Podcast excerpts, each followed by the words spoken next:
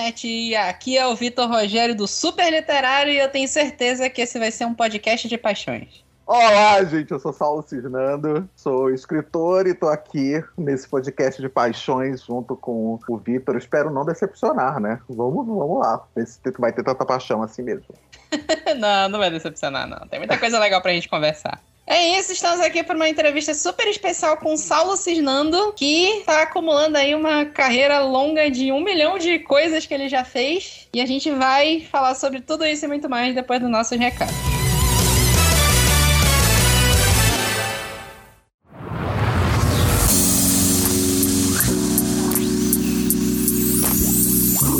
Fala pessoal, vamos para os nossos recados de hoje. Sempre lembrando para vocês seguirem a gente em todas as redes sociais, tudo super literário, Instagram, Twitter e Facebook. Então eu queria começar os comentários de hoje pedindo desculpa para vocês por tanto tempo que a gente passou sem o podcast, que era para estar tá na, na, nossa temporada, a gente tava no meio da temporada ainda, ainda tinha coisa para entregar, mas eu acabei tendo que fazer uma mudança que foi um pouco meio de surpresa. Eu até cheguei a avisar em algum episódio. E acabou que o Super Literário ficou completamente desorganizado nesse meio tempo, porque eu fiquei sem mesa de computador, fiquei um período sem internet.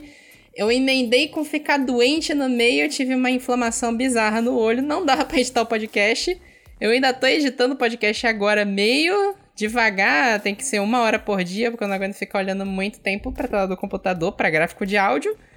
Mas voltamos. É, não vai ser por muito tempo também, porque esse aqui vai ser o penúltimo episódio da temporada. Daqui a 15 dias, dia 5 de dezembro, vai sair o último episódio dessa temporada. Mas ano que vem a gente vai voltar ainda quinzenal super literário e eu espero trazer o, o podcast com, já com uma frequência melhor, né? Que a gente se embolou agora esse final de ano, mas é isso, gente. A gente produz o conteúdo aqui, a gente não ganha nada por isso, infelizmente. Mas sempre que possível vou estar por aqui com episódios novos e a gente espera emendar uns projetos novos legais ano que vem também. Feedback do nosso último episódio que foi sobre filmes de super-heróis dos anos 2000. A gente falou de muita tosqueira, porque a gente também não envolveu as franquias grandes, é só as, os menores mesmo, não falamos de Homem-Aranha, X-Men, nada do gênero. O Fernando Nogueira, de Marituba, comentou que a gente esqueceu de falar de Scott Pilgrim contra o Mundo. Scott Pilgrim contra o Mundo é, tipo assim, top 5 melhores adaptações de quadrinhos que eu já vi na minha vida. É de 2010, em teoria, como a gente falou de Kick-Ass, que é de 2010, a gente deveria ter incluído na pauta também. Eu fiquei meio em dúvida se Scott Pilgrim entrava como filme de super-herói, porque ele é um filme de quadrinho, né? Eu não sei exatamente se o Scott consegue entrar como um super-herói, apesar de ter um pouco da, do, das, das, características, né? Tem aqueles poderes lá estranhos. Tem a coisa de que ele tem que enfrentar os ex-namorados do mal da Ramona Flowers e por aí vai. Não sei, mas eu prometo que quando a gente voltar aqui para falar de filmes de super-herói da década de 2010, que não vão ser das franquias grandes também, tem, tem muita tosqueira aí no meio disso. A gente inclui Scott Pilgrim na pauta e comenta melhor detalhadamente. E é isso, fiquem agora com esse super bate-papo. Quase que não sai, faz um tempão já que eu gravei esse bate-papo com o Salsinando, acho que foi início de outubro. Fiquem aí agora que esse bate-papo ficou muito legal e acompanhem até as nossas novidades. Até mais e até a próxima.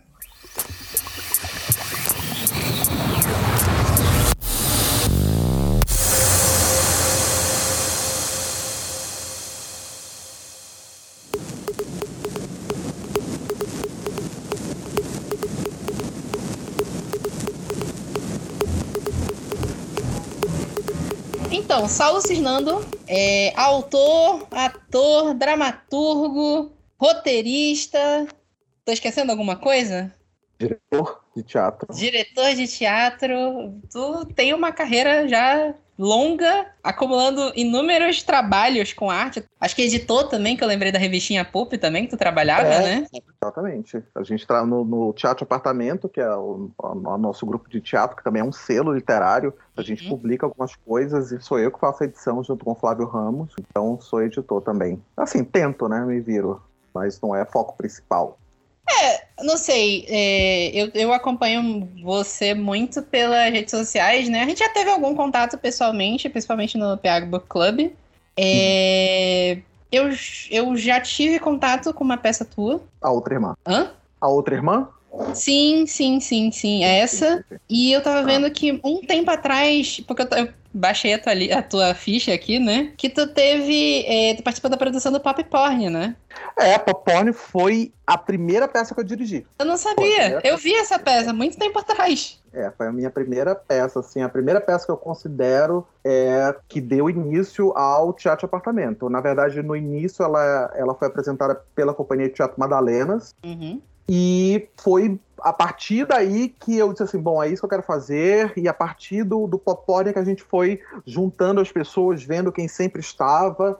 Então, eu considero Popcorn a, a primeira peça porque o, os atores começaram a ser recorrentes a partir do Popcorn. as temáticas, a coisa toda. Então, eu considero assim. E também eu acho que foi a primeira peça minha que começou essa, essa história de misturar cinema com teatro, que é uma coisa que eu gosto muito de fazer. Então eu considero Papai a primeira peça. Ela foi, acho que 2007, 2000, é, 2006 ou 2007. E o Papai estreou aqui em Belém. E depois nós reapresentamos várias vezes. Ela já foi montada no Rio, o nome de Neuróticos. Ficou um ano em cartaz no, no Teatro Vanucci, lá no, no, Shopping da Gávea, fez, fez sucesso legal lá há muito tempo. Aí a gente voltou aqui comemorando 10 anos do Pop Porn, 2017, por aí. E chegou a ter uma continuação também, né? Foi, foi. A gente fez. Eu gosto muito do Pop Porn. É, eu, eu achava muito divertida a peça. E aí eu quis fazer uma continuação um pouco mais é, ácida. O Pop Porn, ele ainda era um pouco romântico pro meu, pro meu gosto embora já fosse um pouco, um pouco ácida. E aí eu é. fiz uma peça que se chamava Trash, que era um passo além do pop porn, era um pouco mais uh, trash. Então era aquela coisa que eu gostava muito na época de pegar personagens totalmente excluídos e colocar no spotlight, né? E colocar no. Eu lembro que um dos personagens principais do, do Trash era um garoto de programa que não conseguia mais trabalhar porque tinha um, um problema no anos e ele fazia uma promessa para Nossa Senhora e no Sírio. então, assim, era por aí. Era, era, por aí. E ele fazia, ele fazia o, o órgão de trabalho dele de cera e acompanhava o Sírio. Adorei. É, ah, é, eu adoro, eu adoro essa peça. Morro de vontade de voltar. Tenho medo, assim, porque o popcorn ele envelheceu muito, né? O mundo mudou muito rápido. Uhum. É, então, assim, quando a gente foi remontar o popcorn 10 anos depois, a gente já viu que muita coisa tinha desatualizado, muita coisa que na época era revolucionário, hoje já chegava até ser preconceituoso, até ser desrespeitoso. Então, assim, a gente teve que refazer várias coisas, colocar. Então, assim, o trash a gente teria que ter muito mais cuidado ainda. É, é, é muito, é muito louco como é, a vanguarda mudou totalmente. Naquela época era muito legal a gente ser assim, sabe? A gente ser politicamente incorreto, a gente tinha orgulho de dizer que a gente era politicamente incorreto. E hoje é o total oposto. Então o tema continua sendo o mesmo, mas agora a gente tem uma outra responsabilidade, a gente fala para um outro público. É, é, é, então, assim, o trash, eu tenho sonho de voltar, mas ele vai precisar de toda uma reformulação. Na verdade, é, acho, acho que quase tudo que a gente escreve precisa ser reformulado, sabe? Acho, a, acho que o mundo mudou tão rápido, mudou é, tudo, os pensamentos, assim. É, eu lancei um livro em 2015 que se chama Solteirona, que eu nem trabalho mais esse livro, sabe? Porque uhum. eu comecei a escrever a Solteirona em 2003, contando as minhas aventuras. E naquela época, eu não podia escrever como homem é, com outro homem, não existia isso. É. Eu, eu falo isso assim, as pessoas elas precisam entender que que você ir para uma livraria, você vê uma, uma estante de livros LGBT é uma coisa muito nova. Eu tenho 43 anos e eu vivi uma época em que isso não existia. Então, assim, que 20 anos e tal. Então, em 2003, eu escrevi essa história contando as minhas aventuras e por uma série de razões, ela foi lançada em 2015. E hoje eu já acho extremamente equivocado várias coisas que tem ali, sabe? É a mesma pessoa, mas não é a mesma consciência que eu tenho hoje. Não acho que é que é errado, assim, não sabe? Não, é, eu não era pior nem, nem melhor, mas assim, acho que mudou tudo. Então, acho que muita coisa hoje a gente repensa e recoloca nos lugares. E acho isso muito importante a gente entender que escritores não são deuses, que artistas não são deuses, que nós erramos, que nós fazemos parte do nosso tempo. Então, eu é, agora que pesquiso muito essa coisa de, de livro de banca, de, de, escritoras românticas, eu, eu tenho voltado muito para grandes escritores dos anos 80, dos anos 90, dos anos 70, escritoras maravilhosas que hoje são execradas por algumas atitudes de suas personagens. Mas era o tempo. E assim, quem viveu naquela época sabe que aquilo era revolucionário para o tempo, inclusive. Não era apenas é, ela não estava sendo comportada para aquele tempo, ela não, estava, ela não estava se acomodando àquele tempo, ela estava sendo revolucionária para aquele tempo. E hoje, ser revolucionário naquele tempo é ser muito quadrado. E eu, eu gosto muito que, que as pessoas entendam, eu quero muito que as pessoas entendam que nós somos pessoas, né? escritores são pessoas. Então, a gente erra, a gente erra, a gente muda, a gente se transforma. A gente olha para o que a gente fez, às vezes eu olho a websérie Solteirona e eu vejo ali uma coisa que eu não faria mais hoje. Mas na época fez sentido. Uhum. Então, assim, ah, é uma mulher que precisa de um homem para ser feliz, é uma mulher que tá, baseia a vida dela totalmente em, em, em função de um homem. Tem aí cena de transformação, ah, porque eu vou me transformar para ficar bonita, para ele gostar de mim, que são coisas extremamente clássicas, de uma comédia romântica, mas que hoje não fazem mais sentido, né? Ou a gente tá o tempo todo querendo é, é, é, quebrar com essas coisas todas. Mas fazia sentido na época. E as pessoas precisam entender que as, cada coisa faz parte de sua época. E acho que a gente conseguiria se divertir muito mais, sabe? Se nós conseguíssemos nos afastar e assistir a coisa com o olhar daquela época. Ou, por exemplo, tem uma escritora que eu amo e provavelmente ainda até vai voltar no assunto, que é a Janet Daly, que era uma grande escritora da época que eu era novo, e hoje ela está completamente esquecida. E a Janet Daly, realmente, alguns livros da Janet Daly têm umas passagens extremamente misóginas. E realmente. Mas a Janet Daly escreve com uma paixão, ela descreve com uma perfeição que eu acho que se você conseguir olhar com os olhos da época algumas, algumas situações em que ela coloca a personagem que realmente são equivocadas para o dia de hoje, se você conseguir olhar, você vai se deslumbrar com descrições, com um, uma paixão pela palavra que ela tinha, sabe? Uma série de coisas que a gente resume a um fato, entendeu? Então, porque ela errou nesse ponto, eu descarto todo, todas as demais qualidades dela porque ela errou nesse lugar aqui. E ela realmente errou ou está errada para os dias de hoje.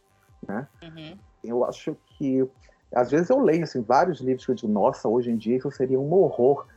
Mas tem coisas boas. Eu estava assistindo um dia desse um filme se chama Tutsi. Ah, eu adoro esse filme. Do Dustin Hoffman. Eu conheço esse filme. Sim. Tem uma, fala, é.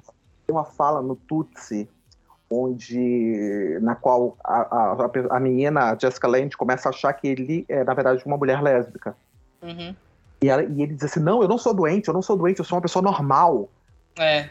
Se você parar e, e, e aprisionar o filme nessa fala, que é realmente muito, muito equivocada, até para a época, Sim. Né? Mas você não vai ver uma série de outras coisas brilhantes que tem no Tutsi, que é muito divertido.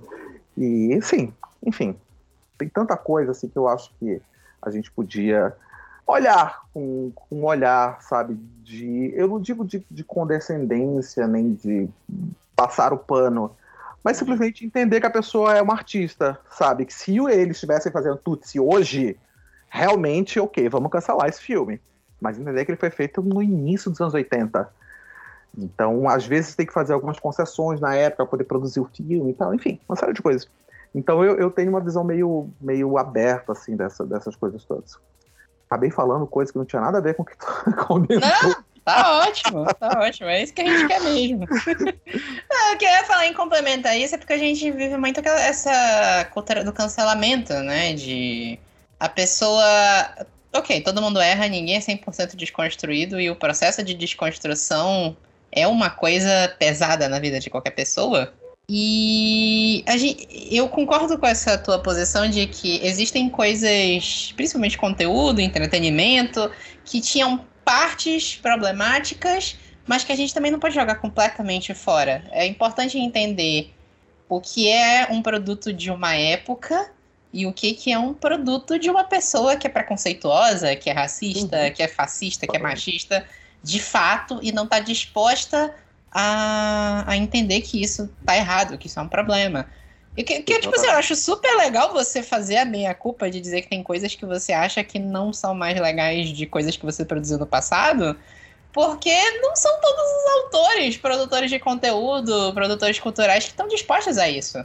Não, mas eu acho que tem várias coisas, várias coisas, não poucas. Esse ano eu a gente ganhou o Aldir Blanc lá no Rio com uma peça minha que eu amo, que eu acho um dos meus melhores textos, que é a reinvenção do amor. E uhum. quando nós fomos para o ensaio, percebi vários micro preconceitos, percebi várias falas racistas, é, que em 2011 e 2012, quando eu escrevi, não, não parecia.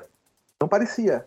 E hoje, é, ó, eu estou dizendo, não é aquele o racismo rasgado, o racismo aberto, mas sabe, uhum. uma falinha aqui, não, sabe, uma referência à, à, à religião africana, que, sabe, tá um pouco fora do tom. E aí eu peguei o texto junto com uma atriz, que inclusive a atriz principal era negra, e eu disse assim, eu quero junto com você, vamos te limpar isso, porque tem quase 10 anos esse texto. E aí a gente foi limpando, limpando e ficou lindo. Então, assim, continua sendo texto, sabe? Não, a gente não mudou absolutamente nada, porque ele era é, a gente percebe aquela, aquela velha história, né? Hoje, hoje eu preciso ser menos racista do que eu era ontem e do que eu era anteontem, e hoje eu sou mais racista do que amanhã, porque amanhã eu uhum. serei menos. Então, assim, a gente está numa eterna desconstrução. Então, provavelmente daqui a 10 anos eu vou ver o Terra de Paixões, que foi o último livro que eu escrevi, e aí já vou perceber novas coisas que eu não percebo hoje. E eu acho que a gente pode sim dar uma, uma, uma ajeitada, entender que foi numa época, sobretudo o teatro, que é uma obra tão aberta, que é uma obra que dialoga tanto com, com o presente, né? o, o teatro diferente da literatura, por isso que eu sou tão aberto a modificar realmente o texto. O teatro ele não, não ele não tem nada, ele não ele é nada, né? Ele não é táctil. Então, assim, você tem o filme, você tem, você tem o, às vezes a mídia, você tem o, a TV, você tem o teatro, quando, quando acaba, você não tem nada. Se errou, só quem estava lá viu. Se acertou, só quem estava lá viu. Se foi bonito, só quem estava lá viu. Então, assim, ele tem um, um momento presente que eu acho que nenhuma outra arte tem desta forma. Então, não tem muita lógica você montar um texto que tem algumas coisas que precisam ou que estão dialogando com uma outra época e, e não mudar, porque ele, o teatro é o presente, ele está acontecendo agora, sabe? Não tem. Uhum. Eu não estou falando, óbvio, de, de, de, ações de personagens, porque assim, aí uhum. tudo bem você ter a época, mas estou falando uma fala que, ó, isso não pegou bem, sabe? Uma coisinha aqui, uma coisinha ali que você pode ir ajeitando, ir melhorando e ferindo menos pessoas, sabe? Às vezes, quantas vezes você. Eu paro assim, gente, eu acho que isso feria alguém, sabe? Eu nunca tinha parado para pensar que talvez essa fala tão idiota, tão boba para mim, estava ferindo alguém. Hoje eu tenho essa consciência, que essa tá. E provavelmente muitas outras falas. Então, é, eu, eu, eternamente sou uma, uma, pessoa tentando me desconstruir, me desconstruindo, e não nasci pronto, não estou pronto, não vou morrer pronto. Então, tem coisas, sim, extremamente equivocadas que eu fiz. E acho que tá tudo certo, sabe? O problema é você olhar para o passado, ver que tá errado e dizer que tá certo. Aí. É.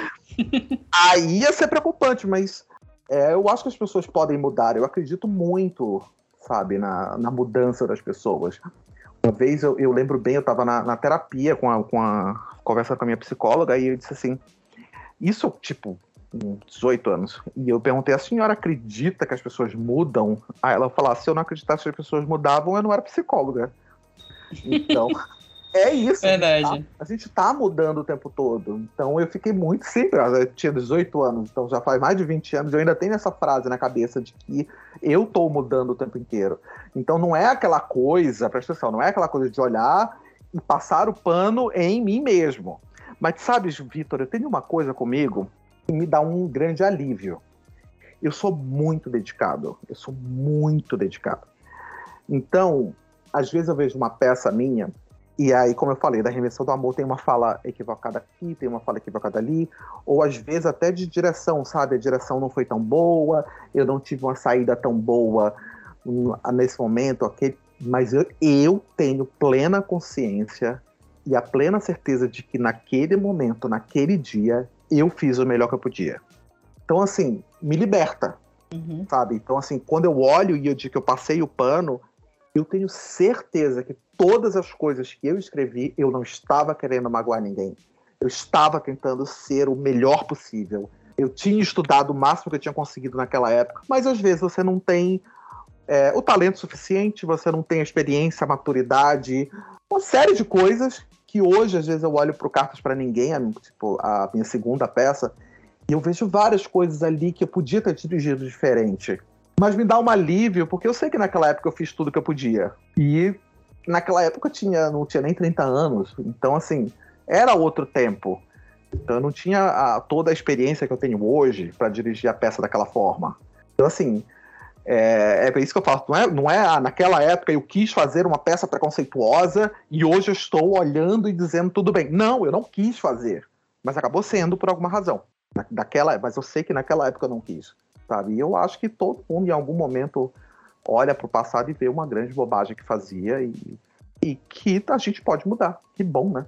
É, isso que é, que é o melhor, né? É, a gente vê que quando a gente se depara com falas nossas do passado, a rede social é muito isso, nosso tormento hoje em dia, né? Lembranças do Facebook. Aí você vê um negócio que você postou 10 anos atrás que é um negócio terrível. É, exatamente. E de você entender que você o eu que postou essa coisa no passado era um produto do que era naquela época e que você pode evoluir constantemente, né? Tu sabes que um, um, um tempo desse eu tive uma discussão com um cara crítico aí, que ele fez um comentário sobre uma. Um, pop porn, inclusive. E ele falou assim: ah, porque. Ele falou assim: desculpa, mas não é um grande texto. E ele ficou muito espantado porque eu virei e disse: Eu sei, eu não ia achar que a minha primeira peça ia ser um grande texto. Mas existe uma grande diferença entre ser um grande texto e ser um texto montável. Então, assim, eu sei que o Pop Porn, embora não seja um texto espetacular, se tiver um elenco legal, se tiver uma luz legal, se tiver um figurino legal, se tiver uma direção legal, vai ser uma peça divertida. Então, assim, eu não, eu não acho que o meu texto é o melhor texto do mundo, sabe? Uhum. Não acho. Eu acho que é o melhor que eu fiz naquela, naquela hora. Eu acho que ele cumpre o, o, o, o, que, o que ele quer, sabe? Mas é, eu acho que a gente podia ser um pouco mais assim, sabe? De, não querer ser o essa de Queiroz, entendeu? Você, nós somos pessoas normais que é. estamos escrevendo, tá tentando, estamos lutando. Então, cara, o, o, esse meu último livro, que é o Terra de Paixões, ele me deixou muito, muito feliz, porque foi uma jornada de autoconhecimento de uma vida até eu ter coragem de publicar um livro que se chama Terra de Paixões, que é extremamente brega, que é extremamente cafona, mas é o que eu gosto, entendeu? Então assim, uhum. o Terra de Paixões para mim é assim, gente, vamos fazer uma coisa. Eu não tô querendo ser o Gabriel Garcia Marques. Se eu conseguir ser eu, para mim já tá valendo. Então, eu não tô querendo ganhar um prêmio com esse, com esse texto. Eu tô querendo fazer uma coisa que eu tô feliz, que tá me divertindo. Então, assim, eu acho que se a gente tivesse um pouquinho mais de leveza nas coisas, acho que a gente se divertia mais, a gente surtava menos, sei lá. É, a gente tá no século da, da autocobrança, né? É, é, não, eu, mas eu falo isso, mas eu me cobro muito também, assim, eu sou... Você fala assim, ah, porque você faz muita coisa. Cara, tu não imagina o quanto eu me acho preguiçoso. quanto de eu, tempo. Eu entendo essa dor. De tempo ocioso. Eu, eu devia estar escrevendo, eu devia estar tá fazendo isso, eu devia estar fazendo aquilo, e eu tô aqui jogando videogame. sabe? Várias horas eu faço isso. eu fico pensando, se todos os momentos que eu, que eu joguei videogame eu estivesse escrevendo, eu não sou o Stephen King que diz que escreve todos os dias, inclusive no aniversário. Não sou essa pessoa. Não consigo, não consigo. Eu não, não sou esse, esse escritor. É, embora eu, eu, eu até acho que eu sou um pouco esse escritor operário, porque eu não escrevo por inspiração, porque às vezes eu tenho saídas, fórmulas, macetes e blá blá blá. Mas eu não sou esse que todo dia senta para escrever tantas páginas para poder sair. Não, eu, eu escrevo quando vem, quando estou com vontade. O teatro também me dá um pouco essa liberdade, porque a dramaturgia, embora ela seja muito difícil de escrever, ela tem uma coisa que eu gosto muito, que ela não tem a necessidade da correção é, rígida como tem a literatura. Né? Uhum. Você corrige, corrige, corrige, corrige, corrige, mas ainda sai, sei lá, uma palavra errada, uma é. pontuação errada, alguma coisa errada. No texto, no, na dramaturgia, a grande graça é que você corrige junto com o elenco. Então, assim, às vezes uhum. você traz um texto que tá, é, sei lá, tá terminado, mas você vê que tá faltando um que aqui, tá faltando um, um, uma interrogação ali, e aí você tá junto com a pessoa, botando a entonação, tirando isso, sabe?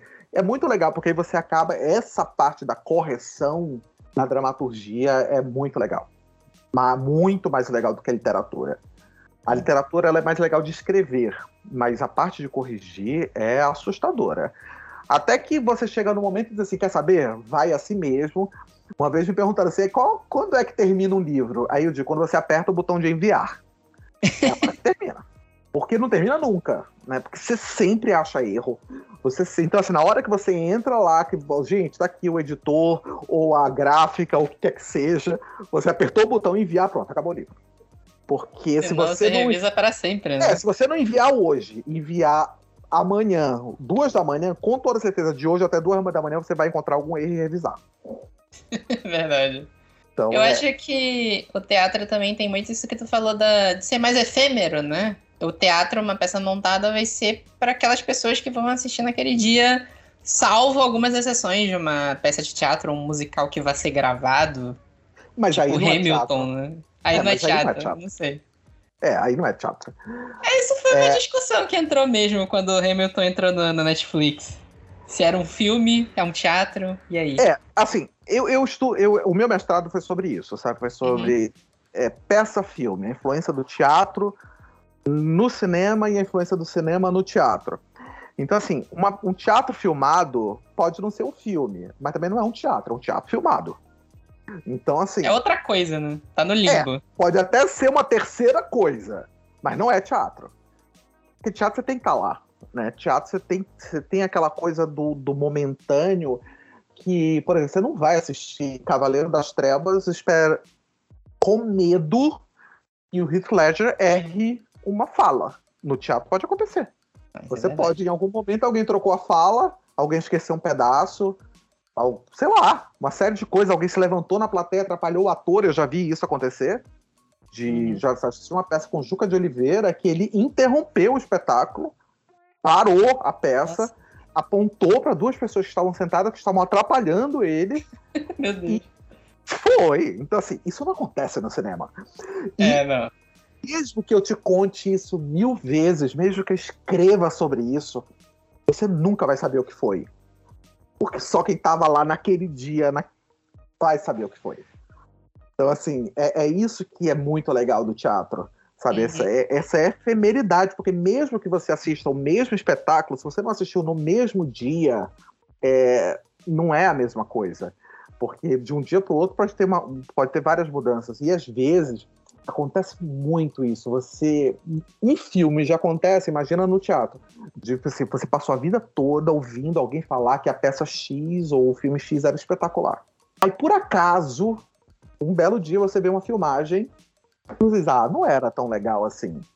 É. Só que no teatro, mais do que no cinema, como existe esse momentâneo que é único, você não sabe se no dia que aquela pessoa assistiu aconteceu alguma coisa que conecta, sabe? Porque às vezes, muitas vezes no teatro, a gente está apresentando a gente diz, é, não, hoje a peça aconteceu.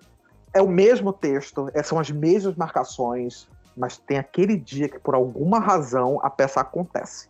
E essa pessoa pode ter assistido no dia que a peça aconteceu, sabe? Aquele dia que, gente, alguma coisa aconteceu, hoje foi a peça. Então, é muito, é, eu sou muito apaixonado por teatro. Eu, eu comecei a escrever porque eu queria escrever para teatro e sou, sou muito apaixonado, assim, é o, é o que realmente me, me movimenta bastante. É isso que tu me falou foi uma coisa que eu fiquei pensando, porque eu, assim, eu, eu nunca eu passei a ver teatro, peça, musical, essas coisas mais para esses tempos, assim, até 2019, que depois da pandemia eu nunca mais consegui, né?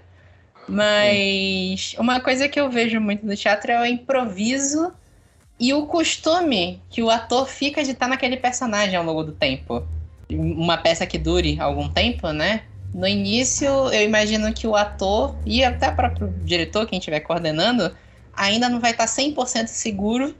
E quando ela já estiver nos últimos dias, os atores e os diretores vão ter uma segurança maior sobre isso, ou não? Mas, mas, ou mas com certeza. Eu, eu tenho um, conto, um dos meus primeiros contos, que, que é o Caio Pano, que tem um pedaço que diz o sentido do personagem só aparece no final da peça de teatro. É, uma boa dramaturgia a razão do personagem só acontece no final da história. E não apenas isso. Se você pensar a jornada do espetáculo, mano, é no último dia. Quantas vezes acontece isso? No último dia, tu diz assim, nossa, era isso. Sabe, às vezes você tem uma fala que não, não, não tá indo, entendeu? Aí você vai todo dia tentando um jeito diferente de dar aquela fala. Às vezes você chega no último dia e você faz assim. E acontece. Aí você, gente, era isso o tempo todo. Era isso, não era, não era desse jeito, nem daquele, nem daquele outro, era dessa forma que eu tinha que ter dado o tempo inteiro. E isso é muito legal. E tem uma coisa no, no teatro que é você vai absorvendo o personagem de uma forma que acontece muito quando você vai voltar com uma peça, no Cartas para Ninguém, por exemplo, ou no, no Incrível Segredo da Mulher Macaco, que é uma peça minha que tá em cartaz desde 2010 no Rio. Toda vez que a gente vai voltar, que a gente pega o texto, o texto lá de 2009, a gente olha e diz assim, esse é o texto? Eu falava isso? Porque já aconteceu tanta coisa, já, sabe, você já absorveu aquilo de, tão, de tanta forma que você acaba não falando mais o texto. Você fala alguma coisa que partiu do texto, mas que por 10 anos foi absorvido. Então, com certeza, tem marcações que não tem mais, que, que o, o, texto manda botar uma marcação que com certeza você não está fazendo nesses 10 anos, porque você está fazendo de uma determinada outra forma. E é por isso que tem que ter um diretor. Para o diretor, ele vai olhar e ele vai dizer assim: não, vamos fazer o seguinte: o texto está dizendo que você tem que ir para o centro. Atualmente, você está indo para a direita. E aí, o diretor é a pessoa de fora que vai dizer assim: vamos manter o que está no texto, porque fica melhor. Ou não, realmente, o que você está fazendo é melhor do que o que está no texto. Então mantenha o que está fazendo. Então, várias coisas que acontecem no, no susto, né, no Incrível Segredo, é, aconteceram durante, durante a, as apresentações. Tem, uma, tem um momento que eu acho sensacional na peça, que a Charlotte, que é o Wendell que faz, ele tá cheio de cartas na mão, assim, aí ele joga para cima todas as cartas, aí ele diz, quando eu fico nervosa, eu faço sorteio. e assim, contando não tem graça, assim, mas na, na hora é espetacular. A plateia só falta morrer. E eu não escrevi essa fala. É o que aconteceu? Não, o que aconteceu foi que o Rodrigo, em um determinado dia, que é o outro ator, teve um problema na roupa e demorou para entrar. E o Wendell, que estava no palco, teve que ficar dois, três minutos a mais do que ele tinha que ficar. E aí ele estava cheio de carta no chão, sozinho. A personagem dele é louca de pedra. Aí ela, no meio da confusão, ele pegou as cartas e fez. Jogou pra cima e diz: Quando eu fico nervosa, eu faço sorteio. Nossa. E aí eu assisti aquilo e disse: Gente, mantém isso, mantém. Porque é muito legal. E aí eu fico com ódio, porque Sabe aquela história que o John Green sempre conta do, da Copa das Estrelas, que diz assim, ah, a, a, a, frase que todo mundo cita nem fui eu, foi a minha mulher que criou, que é eu me apaixonei por você como se estivesse dormindo de repente e não sei o que, enfim. Uhum, Comigo, sim, sim. a mesma coisa. Todo mundo sai da macaca e diz assim, ai, Saulo, tu és um gênio. Eu fico nervoso, eu faço uhum. sorteio. Aí eu abro um sorriso como se tivesse sido eu e digo, ah, pois é. não, não. Mas no final foi, entendeu? Porque se eu não tivesse escrito a história, se eu não tivesse criado a Charlotte, toda aquela história, não ia ter aquilo, sabe? Não, não ia, continua sendo texto meu, entendeu? Uhum. É, as pessoas precisam, às vezes, é, é, tem uma, algumas confusões assim no teatro, porque o ator começa, às vezes, a mudar o texto, e até, às vezes, para melhor. E aí ele começa a achar que o texto é dele. Não uhum. é. Você está mudando porque alguém te deu alguma coisa. Entendeu? Então, assim, é esse início, é, é essa gema que é a grande dificuldade. Corrigir ou, ou melhorar, ou isso todo mundo faz. Você pegar um livro, ah, não, isso daqui ele devia ter feito assim, assim, assim. Todo mundo faz isso o tempo todo. Mas o, a, a, a gema lá, o núcleo, o início todo da história, aí não é todo mundo que faz. Então, é, é, é, isso acontece muito no teatro, ainda mais com gente, com gente jovem.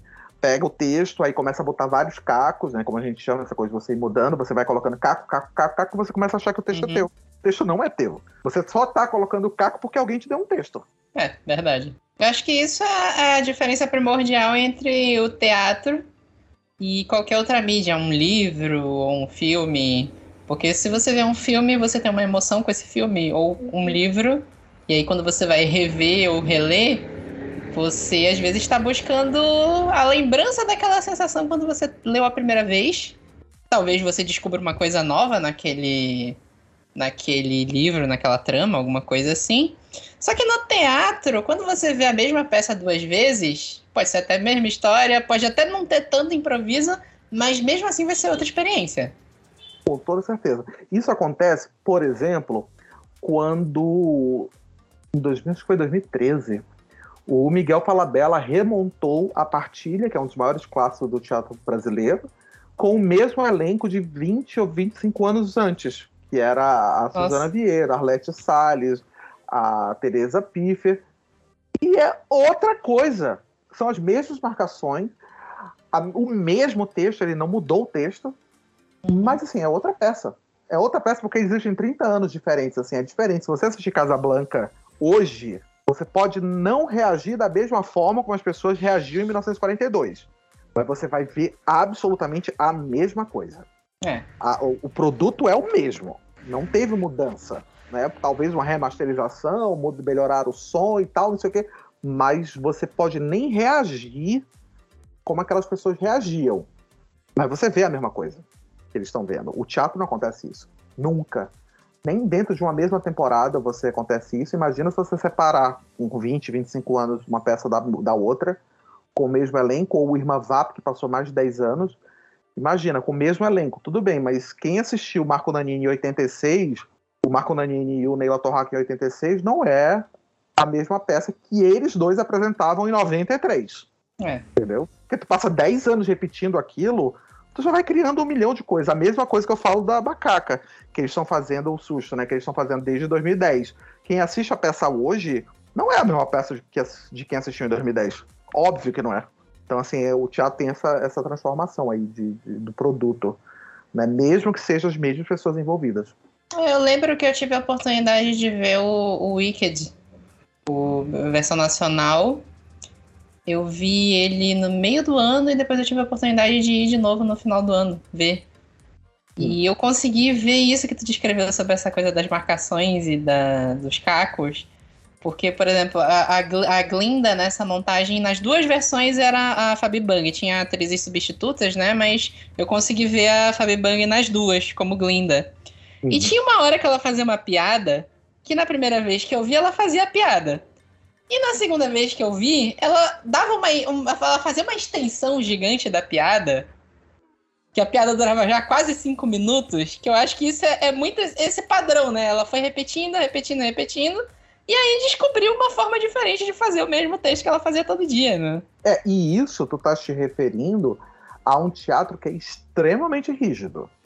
E não é apenas musical, como é musical de alguma coisa baseada na Broadway. Pois é. Eu, eu conheço, Vitor, casos de diretor brasileiro que precisa ficar com um vídeo da versão americana repetindo as posições. Porque foi vendido Nossa. dessa forma. Você precisa ser extremamente rígido. E mesmo assim, tu, vê, tu ainda consegue ver uma diferença. Imagina numa. É por isso que às vezes eu tenho algumas implicâncias com musicais. Uhum. Não sou, não sou, não odeio musicais e tal, mas eu tenho algumas, às vezes eu tenho algumas implicâncias de que as pessoas dão mais é, valor à forma do que ao conteúdo. Uhum. Por exemplo, quando você vai assistir Rei Leão, Rei Leão, se você for tirando camadas, camadas, camadas, camadas, ele fala de amadurecimento, ele fala de, de pai, ele fala de traição, ele fala de, de sentimentos que conectam com a gente. É por isso que a gente ama o Rei Leão. Verdade. Às vezes as pessoas são tão rígidas que o que importa não é ser. Não é falar de traição, de amadurecimento, é parecer com a Disney. Então, as pessoas esquecem, parece que assim, você vai tirando todas as camadas e a última palavra que sobra é Disney. E aí eu tenho implicância. Entendeu? De quando acontece às vezes ser tão rígido que ele não se importa mais com o que ele está passando. O mais importante é ele parecer com outro produto. Então isso às vezes eu, eu, eu, vejo, eu vejo muito isso. Você vai assim em teatros, é, esses espetáculos infantis, ah, Pequena Sereia, ou sei lá, A Bela e a Fera.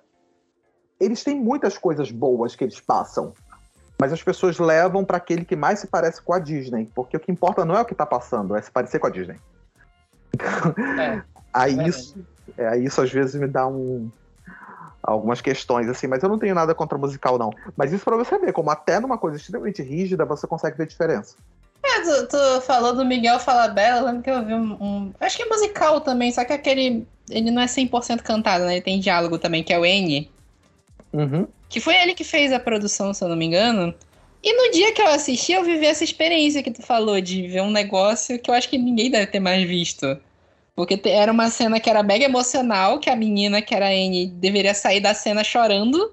Só que o Miguel Falabella, ele, eu já vi alguns trabalhos dele, ele gosta de improviso, né?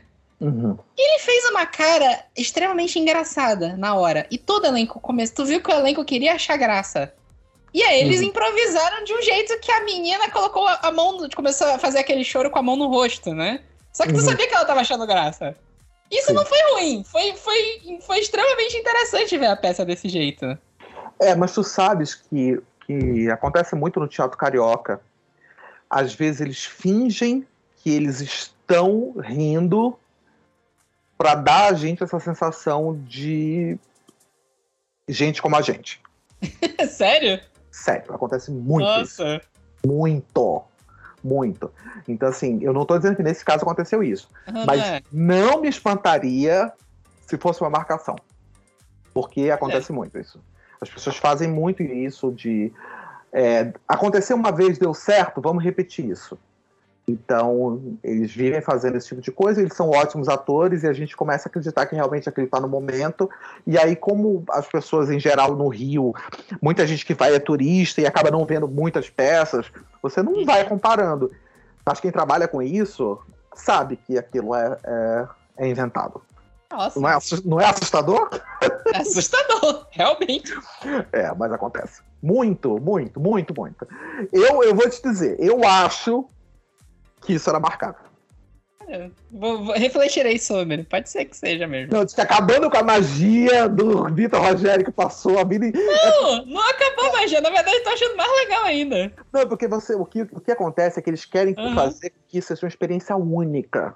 Uhum. Então, gente, no dia que eu fui, foi tão legal que até eles caíram na gargalhada.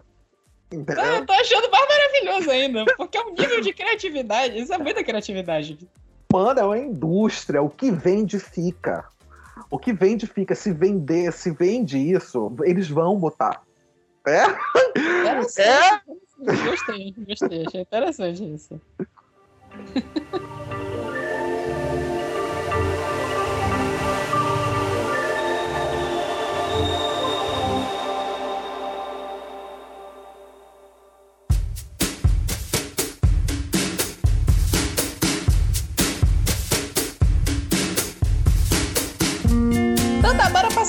a gente falou bastante de teatro, né? Tomara que a galera não tenha desistido do podcast porque falamos de teatro. Não, não, não. Esse é o objetivo. Assim, o que eu mais conheço de trabalho teu é teatro mesmo. Então é. acho que se alguém vai ouvir uma entrevista tua, tá esperando falar sobre teatro, né? É, e assim, É, isso é uma coisa assim eterna, sabe? Que as pessoas dizem que eu não sou escritor porque eu escrevo para teatro. Nossa. Ai, eu escuto tanto isso, Vitor. Assim, não, não é explícito, mas uhum. ai, vai participar de evento aí. Vamos chamar o escritor. Vou aqui chutar meus amigos, tá? Vou dar mais exemplo. Vamos chamar o escritor Andrei Simões, a escritora Juliana Murakami e o Saulo, que é do teatro. que sacanagem! Muito! Aí eu digo, gente, Shakespeare escrevia pra teatro. É. Tá? Nelson Rodrigues escrevia para teatro. Então, é assim, às vezes eu penso, gente, eu, eu fico pensando se assim, eu não quero escrever livro só pra galera me chamar de escritor. Parece que às vezes eu fico com essa noia. É, isso, isso, é uma coisa, porque eu já entrevistei o Andrei aqui, é uma coisa que eu já conversei bastante com ele, porque tem, tem isso, né? De, porque ele escreve muito terror, e de ter gente que considera que o terror é uma literatura menor também, né? Parece que sempre tem alguém querendo diminuir o autor, né? Ah, é. é autor, mas. Ah, mas tu não é autor de clássico. É, não, mas com certeza. É, isso, isso com certeza tem. Né? E no meu caso, no do André, é de terror. No meu caso, é de teatro. Teatro. É, é o Saulo do teatro. e o Saulo do teatro. Então tá bom. Tá bom, então. Vamos lá. É que inferno, né? ai, ai. Sim, mas, mas... vamos mudar. A gente pode falar um pouquinho sobre a tua carreira como autor, né? Como eu falei, né? Tu já fiz a lista lá no início, né? A gente falou bastante de teatro. Tu já trabalhou de, como ator também, né? Além de que a gente falou bastante sobre as produções que tu desenvolveu, roteiros, mas tu trabalhou como ator também, né? É, na verdade, o meu sonho inicial era ser ator. Hum. Né? Eu, eu, eu cresci, eu, eu, gente, eu sou ator. Às vezes eu até, eu até acho a Madonna tem uma fala que eu, que eu gosto muito, que perguntaram assim, você se considera atriz ou cantora? E ela fala assim, eu sou atriz porque eu atuo em várias áreas. eu gostei disso. E às vezes eu penso assim que eu realmente sou ator. Até quando eu estou escrevendo, eu, eu, eu, sempre escrevo em voz alta, eu sempre escrevo falando, uhum. sabe? Eu sempre escrevo de uma forma que eu acho que cabe na embocadura. Então, assim, eu sou, eu sou muito ator. Então eu cresci querendo ser ator. Aí o que aconteceu? Quando é, a literatura entrou de uma forma muito louca assim, na minha vida. Eu estava eu tava andando e vi uma faixa de um concurso literário. Eu nunca tinha sido aquele é, aluno que a galera dizia assim, nossa, como você é um grande escritor. Não, eu não, é, não era. É, eu, eu nunca cresci com meu pai me dando livros para ler, ou, sabe, nunca foi. Ele não uhum. se importava se eu lia ou se eu não lia.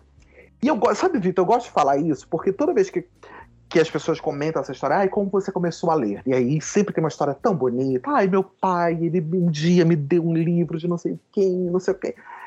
E algumas pessoas se sentem excluídas, sabe? Porque não tiveram essa história e parece assim, ah, eu não gosto de ler porque eu não tive uma história assim. Não, gente. Eu não tive também essa história, mas eu quis. Eu quis.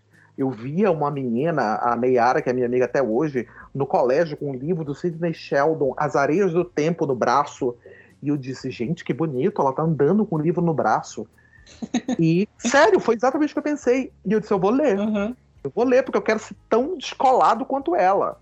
E assim, uma coisa que, que pouca gente sabe, eu tenho uma dificuldade enorme para ler. Enorme. Eu me desconcentro muito fácil, muito fácil.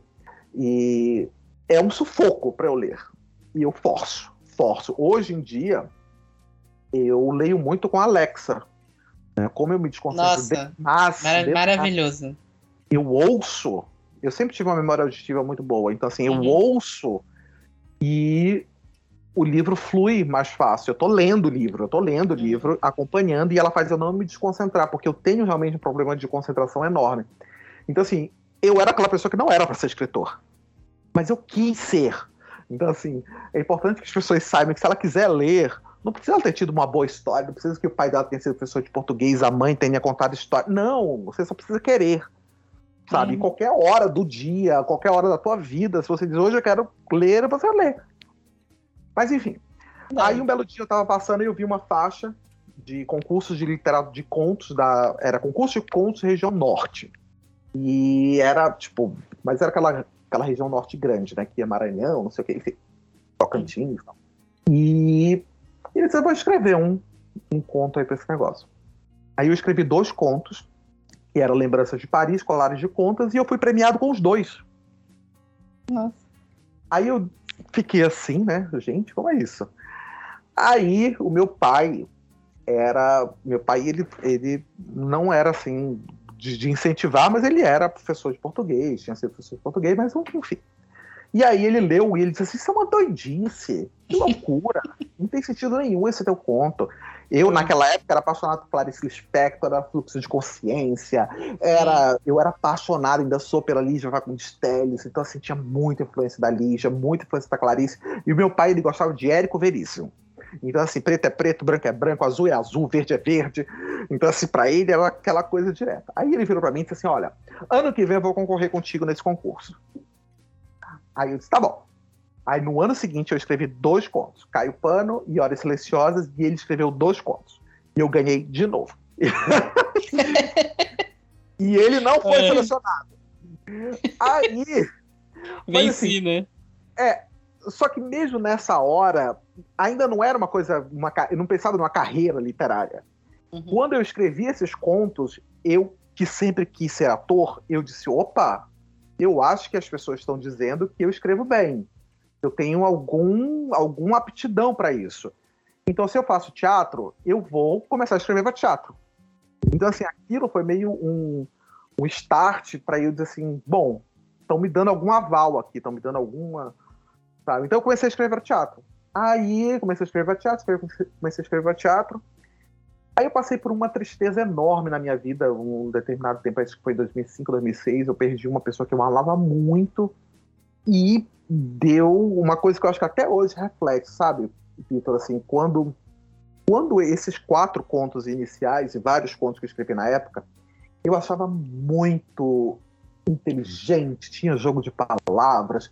Eu me lembro que no, no, na orelha do livro, a Socorro Simões diz assim: Saulo Sidinano tem um domínio lexical invejável. E eu comecei a ver que aquilo era ego, sabe? Então, quando eu perdi uma pessoa, eu pensei assim, cara, se a mãe desse menino ler esse livro, esse texto, o que, que ela vai sentir? Uma pessoa que perdeu alguém, uma pessoa que tá, sabe? Aí foi muito louco, assim, uma pessoa que tá apaixonada, o que, que ela sente quando ela tá lendo esse, essa, esse texto? O que, que uma pessoa que, sei lá, tá à beira da morte sente quando tá lendo isso? E eu fiquei muito encucado com isso. E aí eu entrei numa, numa jornada louca de que até hoje eu sinto muito isso foi quando eu comecei a escrever o Útero e escrevi o Puzzle, que foi uma, uma um livro infanto-juvenil que marca bem essa minha época. Eu dizia assim: eu não quero que você termine de ler e diga, o Saulo é um grande escritor. Eu quero que você termine de ler e tenha vontade de beijar alguém. Eu quero que você termine de ler Nossa. e. Sabe, era isso que eu queria. Sabe, isso, isso, isso foi que marcou a minha vida. Então, é, eu fico até, até me emociono um pouco quando eu falo isso, mas é, é o que eu realmente sinto. Sabe, eu não quero que ninguém leia o meu livro e diga, nossa, Saulo, como você é um grande escritor. Eu quero que as pessoas se emocionem, sabe? Ela... E às vezes de forma, de forma super banal. Eu quero que as pessoas façam coisas quando terminam de ler os meus contos. E aí tinha uma época que eu escrevia por uma revista e eu comecei a enlouquecer e eu fazia uma coisa que se chamava, que eu chamava de crônica performance. Essa crônica, essas crônicas, inclusive, estão lá no livro Eu Te Amo Norueguês, que está uhum. lançado também. E é, eu escrevia sobre relacionamento. E aí, o que era essa crônica performance? Eu escrevia uma crônica e eu pedia para que o leitor fizesse alguma coisa. Então, tinha uma crônica que era Saudades em Tempo de Facebook. E diz assim: dizia é, é, o meu sonho, em algum momento a fala diz assim, e o meu sonho é que você rasgue essa página e entregue para alguém que você sente saudade. E estava escrito isso. E aí eu cheguei num consultório e eu ia para os consultórios, eu ia ver, porque essa revista está em tudo que é buraco, eu ia ver se as pessoas tinham arrancado a página. E as pessoas sempre tinham arrancado a página. Aí eu fui uma vez para um consultório de uma psicóloga, esperar minha tia e tal, nem me lembro o que era, e eu fui, tinham duas revistas assim, eu peguei, abri, era a última página, sem a página. Abri sem a página. A atendente, que não sabia que era eu, virou e disse assim: Ah, todo mundo já arrancou a página. Você quer? Eu ainda tenho uma. Ela tinha uma guardada com a página. Aí eu achei aquilo espetacular. Aí fiquei super emocionado, assim, a revista ela era trimestral, né? Uhum. Aí eu falei assim, eu vou fazer outra. Aí eu escrevi uma, outro, uma outra crônica que se chamava O Poder que as Palavras Não Têm. Que é uma, uma coisa que, muito minha, sabe? Ai, a palavra tem poder, a palavra tem poder. Ai, me irrita isso. isso. E eu, eu fiz uma sobre o, o poder que a palavra não tem. Porque se você tivesse, numa, mano, ninguém vai ficar contigo porque tu escreve poema. Sabe? Vamos cair na real. Basta. Aí eu dizia bem assim: se você. Eu também mereço uma declaração de amor. Se você me ama, escreva para o e-mail que está no topo da página uma declaração de amor para mim. Beleza. Por um erro de diagramação, não saiu o e-mail no topo da página. Beleza. Aí vários amigos chegaram para mim e disseram assim: ai, ah, Saulo, poxa, quis te escrever, não sei o que, lá, ficou nessa. Um belo dia eu estou no restaurante do Tribunal de Justiça, que é onde eu trabalho, sentado, almoçando. Uma mulher para do meu lado e diz bem assim: Você é o Saulo, né? Aí eu disse: Sou. Ela disse: Olha, eu li a sua crônica, eu não conhecia Vitor. Eu li a sua crônica, eu quis escrever uma declaração de amor, mas, você, mas não tinha seu e-mail, então eu vou falar para você agora. Aí ela começou a falar um bando de coisa para mim. Aí ela disse que ela era. Eu fico super emocionado quando lembro disso. Uhum. Aí ela disse que ela era uma mulher que estava se divorciando, uhum. que ela sofria muito e que saber que tinha uma outra pessoa que também estava passando por um término ajudava ela, que ela ela ler aquelas histórias, acompanhar aquilo que ela esperava para ler a crônica. E, menino, eu fiquei assim. Não tá entendendo? Foi uma experiência muito louca. E eu fiquei perplexo, assim, com. Aí eu digo, bom, eu acho que eu tô conseguindo chegar onde eu quero. Porque essas pessoas não chegaram para mim para dizer, ah, você é um grande escritor. Sabe, ela chegou para mim para dizer que ela estava se divorciando e que ela esperava aquilo porque aquilo a consolava, porque aquilo a fazia ter coragem de seguir em frente, porque ela sabia que outras pessoas também sentiam. E aí, nessa hora, eu disse assim: bom, eu acho que eu tô chegando onde eu quero, sabe? Um dia desses, eu aqui no, na pandemia ainda, depois que eu lancei o, o Terra de Paixões, estava muito recluso. Eu tinha ido com um amigo meu assistir uma apresentação da Companhia Madalenas para convidados, aquela coisa assim super restrita. É, começo da abertura, né? que eles iam gravar, enfim. E eu tava comentando com meu amigo, meu amigo dizendo assim: ah, eu achei o Terra de Paixões super é, comercial de margarina, é tudo tão perfeito, é tudo tão não sei o que, não sei o que, assim. Eu não me importo, eu escrevi o que eu queria e ok. Mas tinha um quê de crítica. Entendi. E a gente assistindo, a gente assistindo. Mas assim, eu lido super bem com crítica, tá? Uhum. Porque, como eu te disse, eu fiz o melhor que eu podia. Cara, quando terminou, aí vem um cara assim, é que se você é o Saulo Cisnando, né? Aí eu disse, sou. Como eu tava no teatro, eu pensei que ele ia comentar alguma coisa do teatro. Assim, ah, sempre pergunta se eu, se eu tô dando curso, se não sei o que, enfim. Aí ele virou e disse assim: Eu queria te agradecer pelo Terra de Paixões. Aí eu, oi? Aí ele disse assim: eu, eu cresci vendo a minha tia ler Sabrina, Bianca, Júlia. Eu li esses livros e eu precisava ler um livro desse gay. Então, eu te agradeço por ter fechado essa lacuna, assim. Mano, eu fiquei assim. Porque tinha lançado o livro que é um mês e meio. E eu fiquei muito, muito chocado, muito emocionado, sabe, com, com tudo que tinha acontecido. E assim, eu tenho essa, essas respostas, assim, de. Eu não sei se os outros escritores têm isso também, na verdade nem me importa, né? Porque cada qual tem a sua jornada. Mas eu ouço muito isso, sabe? De de, de, desse tocar nas pessoas, sabe? Que às vezes eu vejo, às vezes, um crítico chega e diz assim, ah, porque isso é, é piegas, ou isso é pueril, ou isso é clichê, ou isso é não sei o quê. Mas eu já ganhei, mano. O que esse homem falou para mim já foi melhor do que qualquer. Perfeito, né? Qualquer crítica que alguém tenha, tenha dito que, que é um clichê isso, é um clichê aquilo. Foi, já foi. Chegou nessa pessoa. Foi para essa pessoa que eu escrevi. Sabe? Não foi pra pessoa que leu e criticou sabe? Que tem todo o direito, inclusive.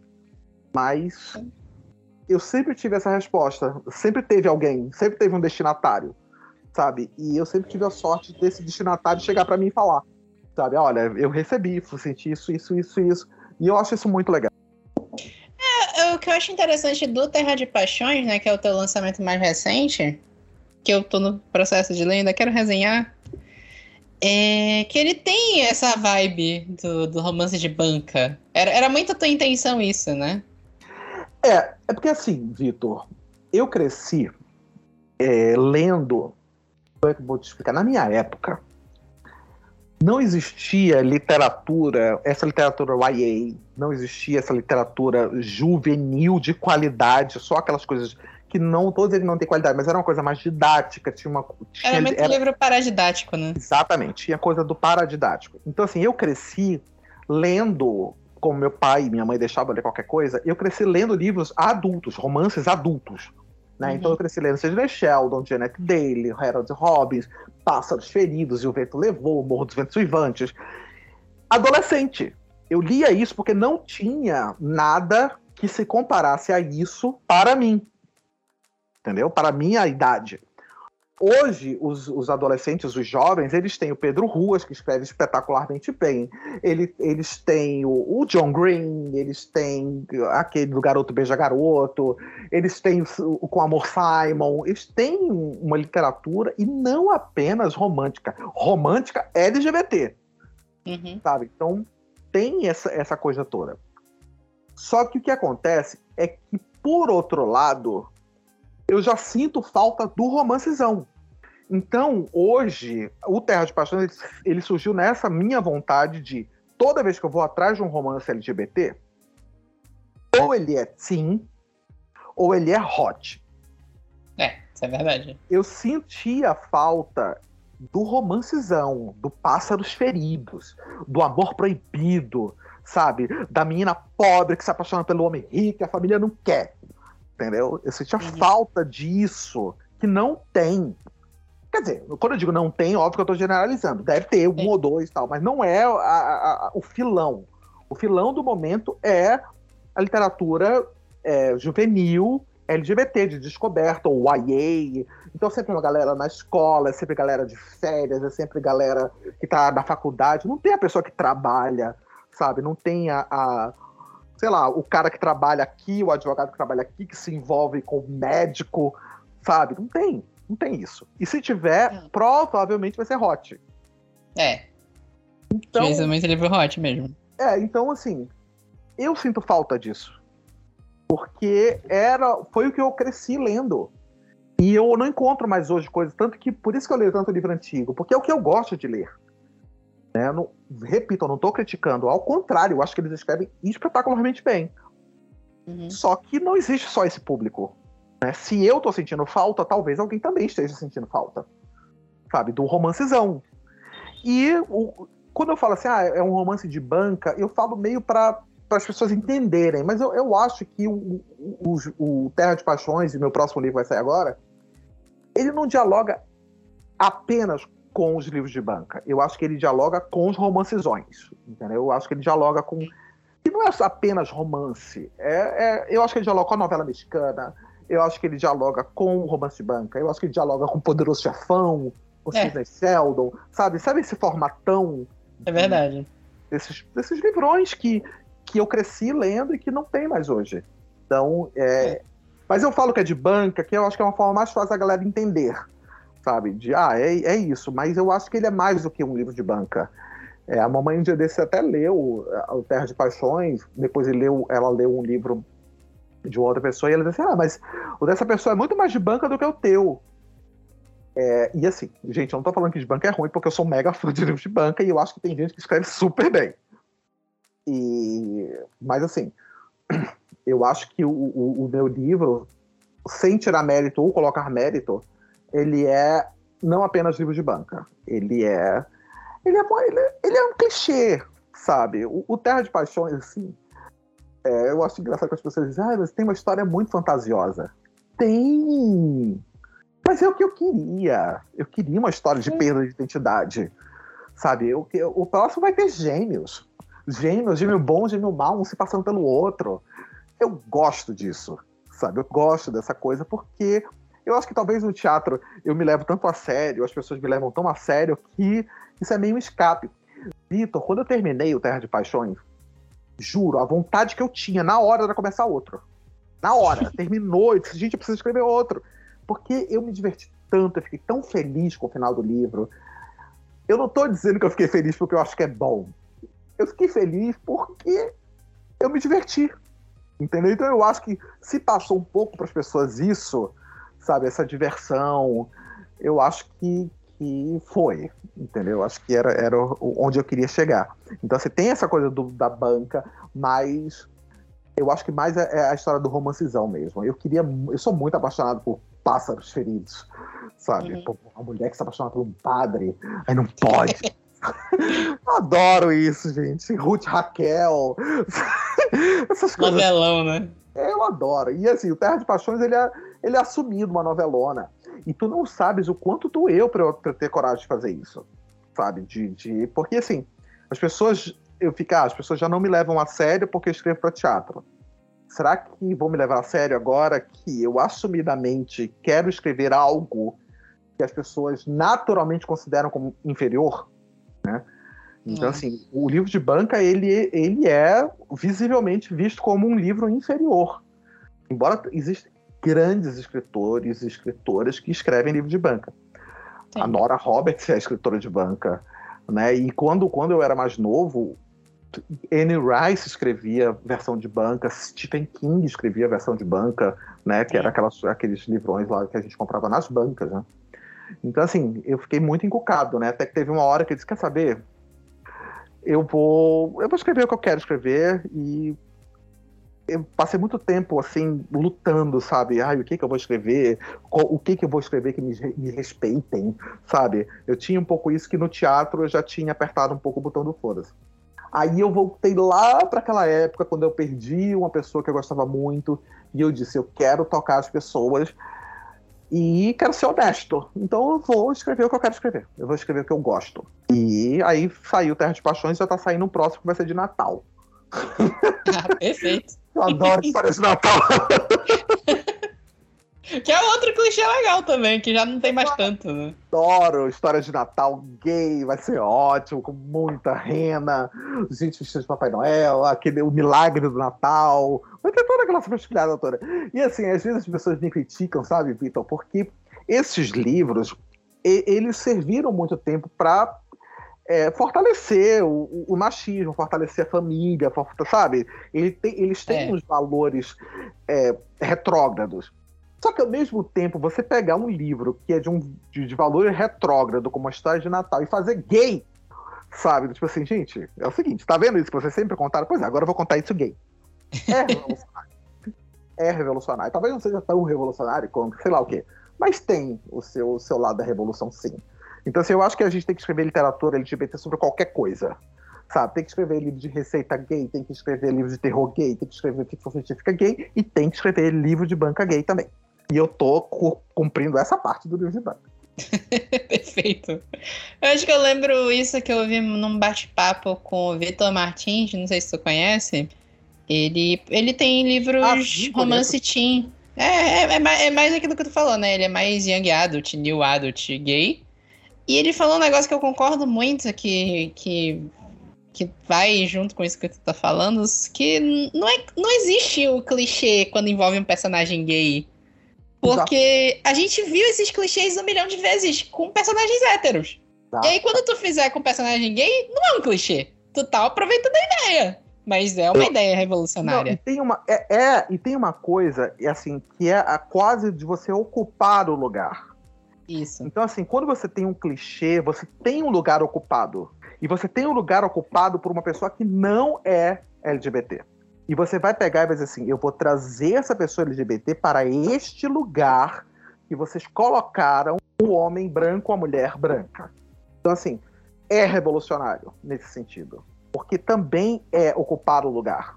Também é, ah, eu estou ocupando um lugar que estabeleceu-se que é um formato assim, assim, assim, assim, assim, assim. Então, assim, não é clichê, porque nunca teve. E além de não ser clichê, né? se for clichê, é você tá ocupando o lugar que você tem que estar. Tá. Então, assim, ah, por que, que todo mundo pode ter a história do homem pobre com a mulher rica e o gay não pode? Pode também, se ele quiser. Entendeu? É meio, é meio por aí que eu penso. É bem verdade mesmo.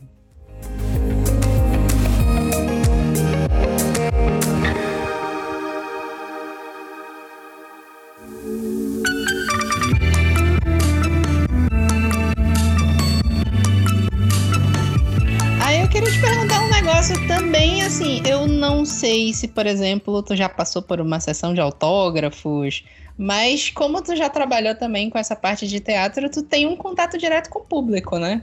Tenho, tenho. Por exemplo, já farei vários momentos é, que, sim. Que, que a galera interage comigo. Tu citou umas, algumas histórias bem emocionantes, né? Aí eu queria saber se tu tem alguma história muito maluca ou muito engraçada que tu já passou com um fã, com alguém querendo ter autógrafo, alguma coisa do gênero. Olha, eu tenho, é, é, eu tenho um pouco de implicância com noite de autógrafo. Hum. Eu tenho alguma implicância, até conversa assim, alguns autores é, que são de literatura, né, dizem que talvez isso seja porque eu sou do teatro, mas eu, eu, tenho um pouco de implicância com esse momento em que a pessoa vai lá pegar o teu autógrafo, porque eu acho um momento muito egóico, apenas. E, e mais do que isso, eu tenho uma questão de as pessoas que vão para o teu lançamento não necessariamente são as pessoas para quem você está escrevendo. As pessoas que vão para o teu lançamento são teus amigos, são amigos dos seus amigos, são pessoas da tua rede social, não são necessariamente as pessoas que você está escrevendo. Então, assim, quando eu escrevi, quando eu escrevi o Terra de Paixões, eu escrevi: Ah, eu sinto falta disso. Quem sou eu? Eu sou um homem gay, branco, de 43 anos. Provavelmente quem vai querer ler esse livro são homens gays de classe média, de entre 30 e 55 anos. Esse foi o público que eu estabeleci. Não é esse público que vai lá pro meu lançamento, porque eu nem conheço tantas pessoas assim. Aí o que acontece? Quando eu lancei a Solteirona, eu vendi 136 livros no dia. Sabe quantas pessoas me responderam se gostaram ou não? Nenhuma. Porque as pessoas não foram para porque queriam ler o livro, elas foram porque elas queriam me dar um abraço.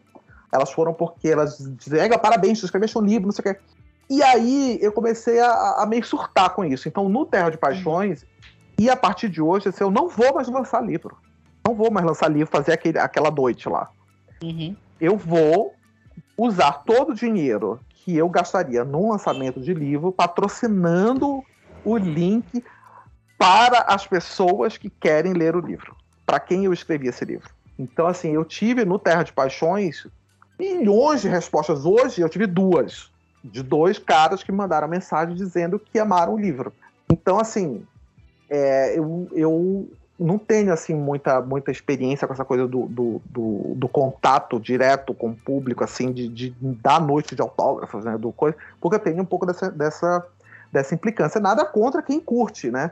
Uhum. O, o, André até me fala assim, ah, que para ele é, é, é, às vezes até o fechamento do ciclo do livro, é o momento que o livro está pronto. E tem uma coisa assim, cada qual tem o seu.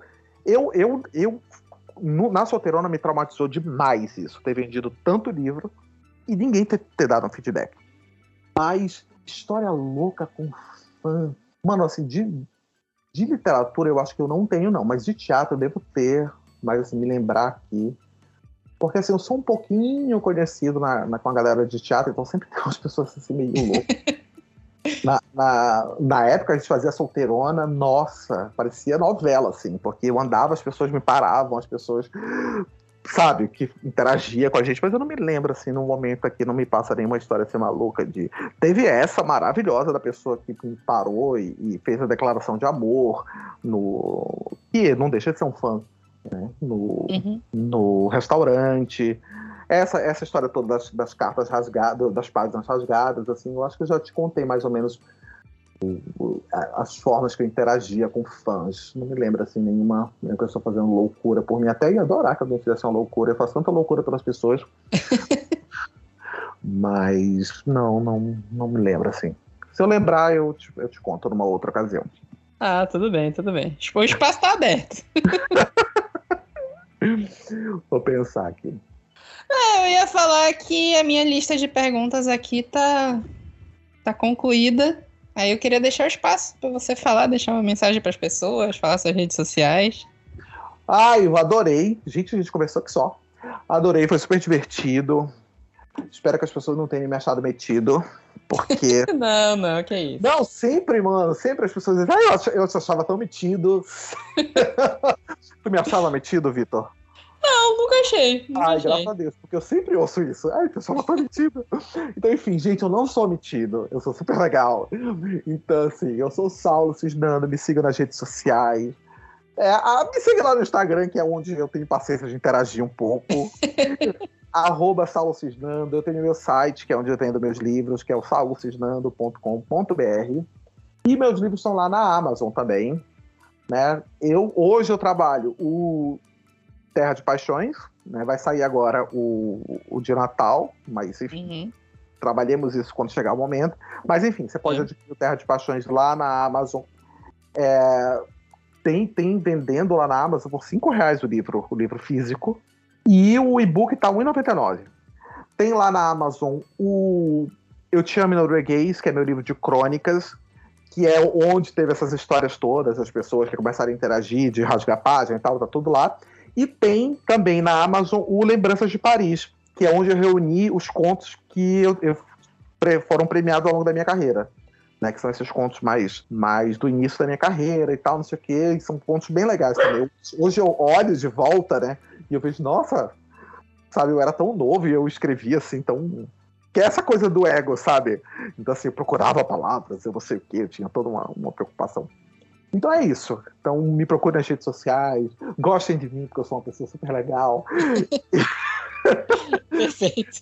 Curtam lá minhas fotos, me, me segue, eu te sigo de volta, essas coisas todas. Eu ia é. falar que o, o, Terra de Paixões também tá no Kindle Unlimited, né? Pra quem tiver ah. assinatura. Tem tá. aqui também o Lembranças de Paris, que tu falou, Uma Noite em Veneza, tem o Desertos. Ah, tem o Desertos, é, Desertos é uma dramaturgia, mas assim, a galera a galera responde bem ao Desertos também. Eu, eu recebo uhum. muitas mensagens da galera sobre o Desertos, que é uma, é uma peça, são dois, dois rapazes que se encontram numa estação de metrô e começam a conversar e acabam se apaixonando.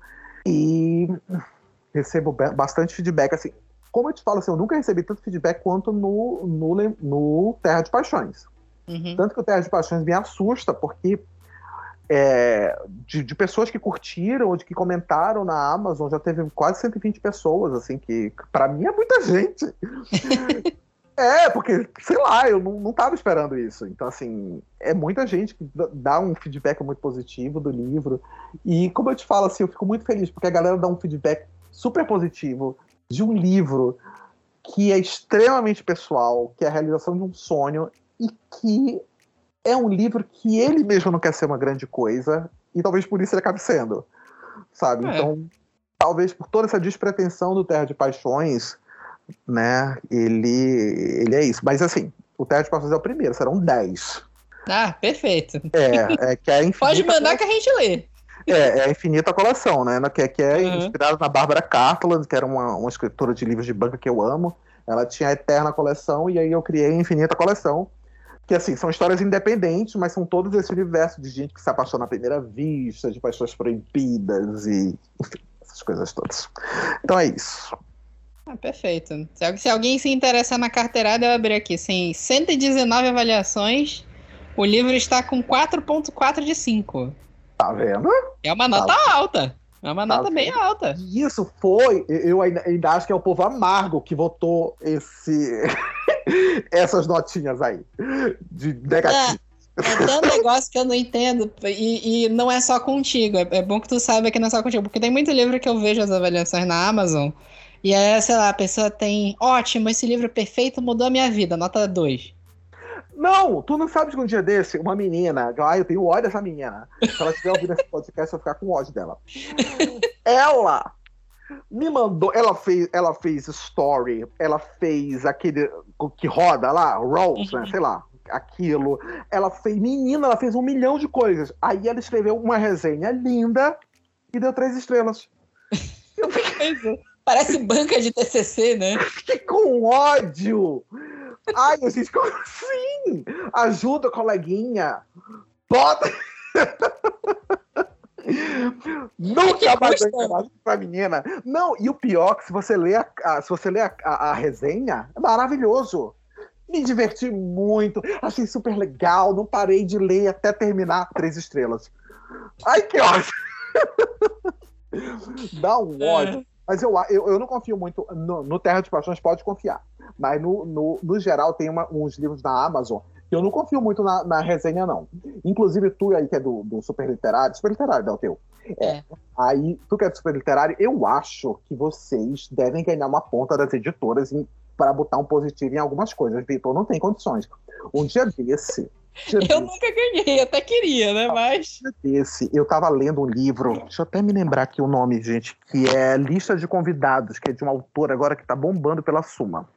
já ouvi falar. Meu Deus, agora o livro era podre.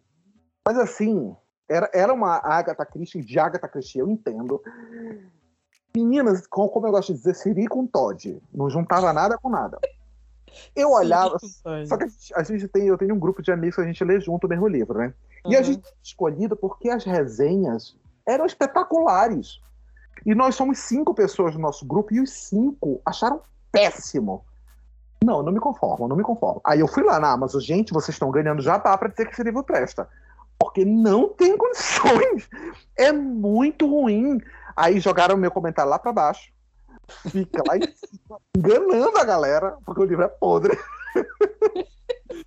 Mas enfim, eu, eu acho que, que tem uma galera aí que recebe livro. Não vou dizer que é tu, óbvio que eu não vou. Uhum, não, ok conversar com o meu colega que está fazendo uma entrevista maravilhosa.